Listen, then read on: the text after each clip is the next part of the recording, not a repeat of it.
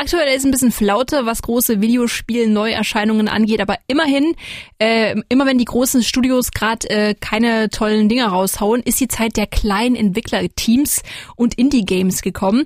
Alex hat natürlich wieder was für euch auf Lager. Blue Fire heißt das Spiel und ist vor kurzem für den PC und die Nintendo Switch rausgekommen. Hi Alex.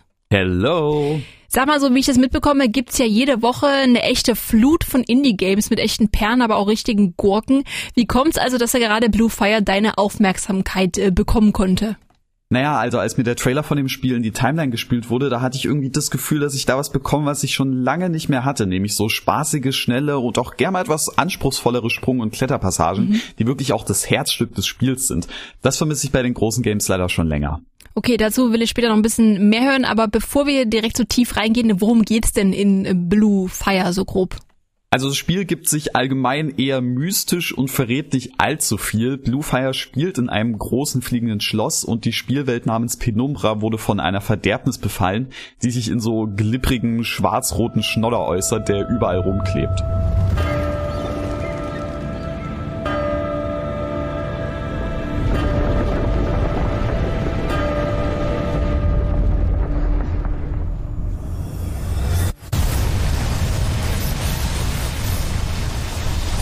Und dieser kleine niedliche Charakter mit Kapuze und weißen Haar, den man spielt, muss halt herausfinden, was eigentlich passiert ist und hilft dabei den Naturgöttern von Penumbra.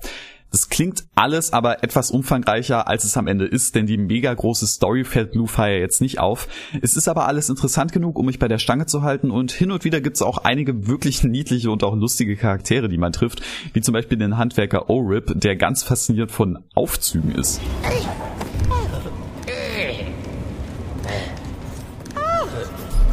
Man hört es vielleicht auch schon raus, beziehungsweise hört es eben nicht raus. In Blue Fire gibt es leider keine Sprachausgabe, aber das verzeihe ich so einem kleinen Indie-Entwickler gerne. Mhm. Dann mal ans Eingemachte. Ich schätze mal, diese Glippermasse, die wirst du nicht mit einem Wischmob beseitigen. Nee, nee, klar, gekämpft wird natürlich auch. Mit zwei Schwertern bewaffnet schnetzelt man sich durch allerlei Monster und Gegner und merkt auch recht schnell, dass die Kämpfe eher seicht sind. Wirklich herausfordernd oder komplex wird's selten. Spaß machen die Kämpfe aber irgendwie trotzdem und das liegt, glaube ich, am eigentlichen Fokus des Spiels, der da auch mit reinspielt, nämlich den saucoolen Sprung- und Klettermanövern, die man dabei abziehen kann. Es fängt recht einfach an, ein stinknormaler Sprung und so ein Dash, mit dem man sich halt nach vorne katapultieren kann, aber es dauert nicht lange, da bekommt man Wallruns und Jumps, Doppelsprünge und noch einige andere Überraschungen dazu. Und da wird's dann wahrscheinlich auch ein bisschen schwieriger, oder? Genau, so sehr ich Spiele wie Assassin's Creed zum Beispiel auch mag, da ist Klettern eben nur einen Knopf gedrückt halten und den Stick nach vorne drücken. Stimmt. So richtiges Akrobatenfeeling kommt da leider nicht auf. In Blue Fire fühlt man sich aber echt wie der krasseste Zirkuskünstler, wenn man ein gekonntes Manöver einsetzt.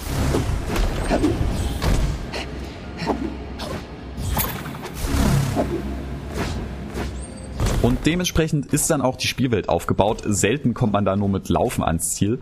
Oft gibt's auch Gebiete, die einem erstmal unzugänglich bleiben, zu denen man aber später mit den neuen Moves, die man gelernt hat, zurückkommen kann und dann dort neue Sachen entdeckt. Das Spiel hat zwar eine offene Welt, ab und zu gibt's aber auch extra abgetrennte Level, in denen es dann richtig hart wird, was die Kletterei angeht. Die sind zum Glück optional, bringen einem aber auch meistens die wertvollsten Belohnungen ein.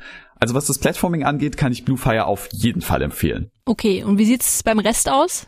Naja, also so ein paar Sachen fallen zugunsten des Jump-and-Run-Gameplays leider ein bisschen hinten ab. Mhm. Wie schon gesagt, sind die Kämpfe eher seicht und grafisch schwankt es so zwischen einem süß-sympathischen Comic-Stil und auch mal tristeren, detailarmeren Umgebungen hin und her. Aber das sind so Sachen, die ich dem Spiel wirklich gern verzeihe, weil Blue Fire dafür genau da abliefert, wo es will. Und das sieht man wirklich selten. Wisst ihr Bescheid. Vielen Dank, Alex. Also wenn ihr mal wieder Zeit zum äh, und vor allem Bock zum Zocken habt, dann ist vielleicht Blue Fire was für euch.